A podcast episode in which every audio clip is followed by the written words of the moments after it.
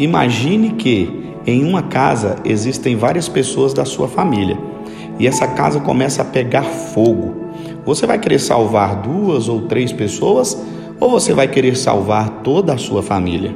É claro que você vai querer salvar toda a sua família, não é verdade? É assim que Deus olha para a igreja. Quando nós queremos cuidar, salvar, zelar, quando nós queremos ajudar alguém, nós não queremos ajudar apenas uma parte da nossa família, mas nós queremos que todos estejam bem, não é verdade? Assim também é Deus.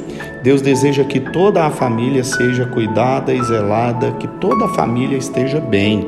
É por isso que Deus zelou de toda a família, a igreja do Senhor Jesus. Foi por isso que Deus mandou seu filho unigênito para que todo aquele que nele crê pertença a essa família e seja salvo através dessa família. Jesus Cristo virá buscar a família da fé, a igreja do Senhor Jesus.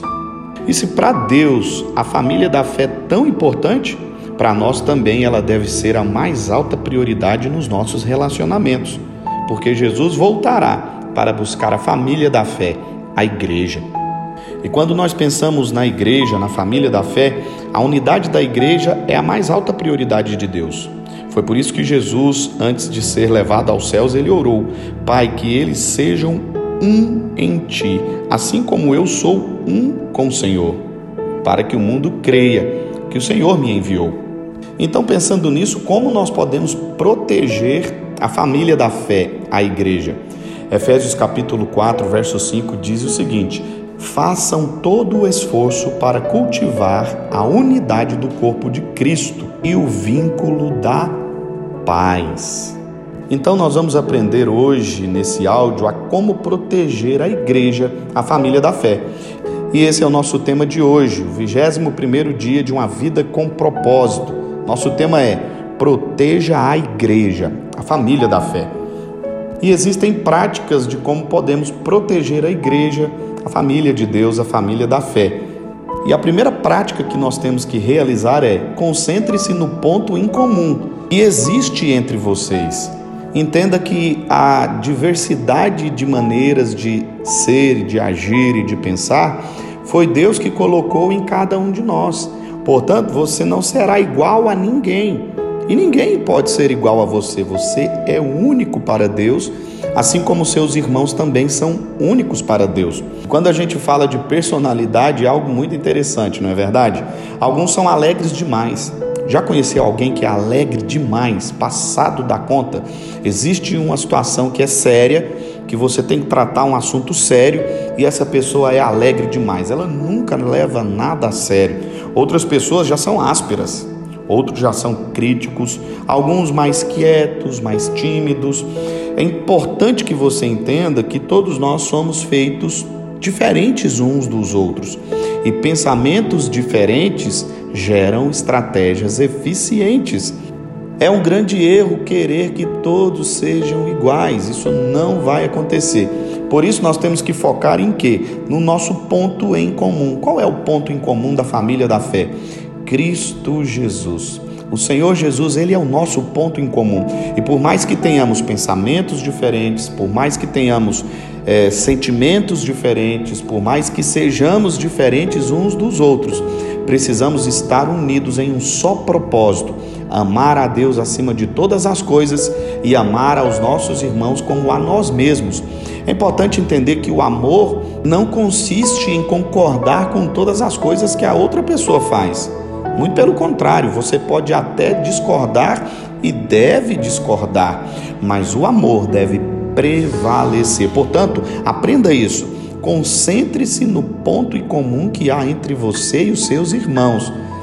E compreenda que todos nós estamos em mudança constante, estamos em obras. O Espírito Santo está promovendo uma mudança no nosso coração, nos nossos comportamentos, e nós precisamos entender que os nossos irmãos estão em obras. Deus está fazendo uma obra poderosa no coração seu e também no coração dos seus irmãos. Portanto, entenda: ainda que esse irmão ainda não chegou na medida exata da fé, você precisa amá-lo e amá-la. E para que esse amor seja praticado, nós temos que permitir que Deus molde o nosso caráter, molde a nossa maneira de pensar, e esse é um processo. ele leva tempo. Por isso é importante focar não no problema, mas na solução do problema.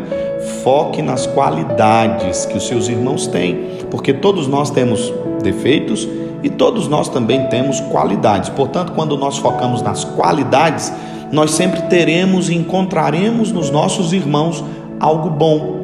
Então foque nas qualidades, foque na solução do problema e não no problema em si, porque senão você nunca conseguirá resolver nenhum conflito e assim você não protegerá a família da fé. Outro exercício para protegermos a família da fé Deixe a imaturidade.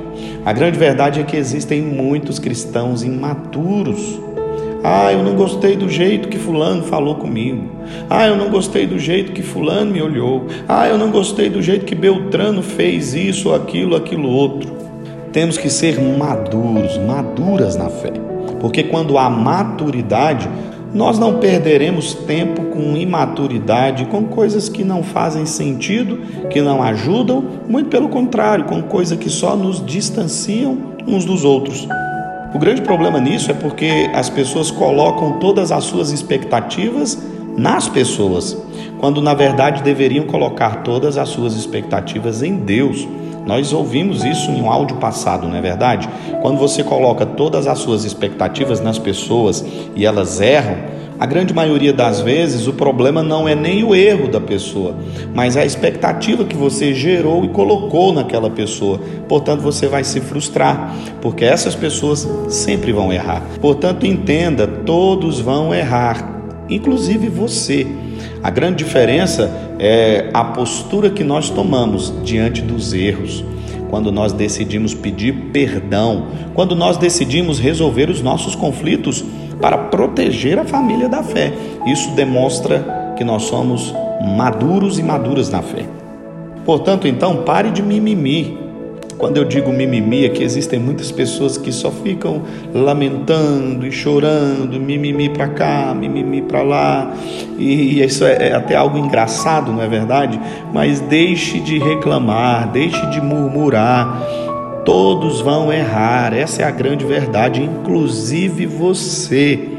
Você também erra, meu amado irmão, minha amada irmã, e quando nós entendemos que somos falíveis e que estamos em uma construção, que o Espírito Santo está construindo em nós algo, nós não daremos ouvidos aos mimimis. Ai, mas Fulano, mais Beltrano. Não, concentre todos os seus pensamentos, as suas forças no amor de Deus. O amor de Deus precisa suprir todos os seus sentimentos. O amor de Deus precisa suprir toda a sua existência e a sua vida porque é no amor de Deus que nós encontraremos o verdadeiro motivo para ser feliz. Jesus Cristo. E nessa luta contra os nossos sentimentos, muitas vezes as pessoas estão à procura de uma igreja perfeita, de pessoas que não vão errar, estão à procura de casamentos perfeitos, de maridos, de esposas que não vão errar. Eu quero dizer algo para você e preste muita atenção no que eu vou te dizer agora. Não existe pessoas perfeitas nessa terra. Enquanto estamos nessa terra, todos nós estamos em construção. Há uma obra que o Espírito Santo está fazendo em nós e através de nós. E se você não consegue entender isso, você jamais se encontrará dentro de uma família da fé. Porque não existe a igreja perfeita, sem erros.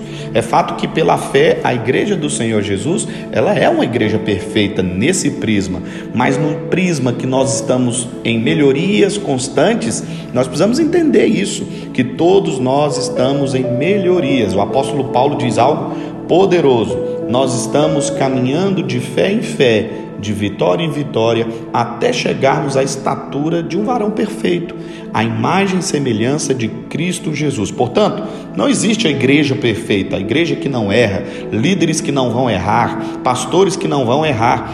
Eles sempre vão errar. O que faz, o que faz toda a diferença não é se eles erraram, mas é a postura que eles tomam diante do erro e a postura que você também toma diante dos erros dos seus líderes, diante dos erros dos seus irmãos. E qual é a postura que nós temos que tomar para proteger a igreja?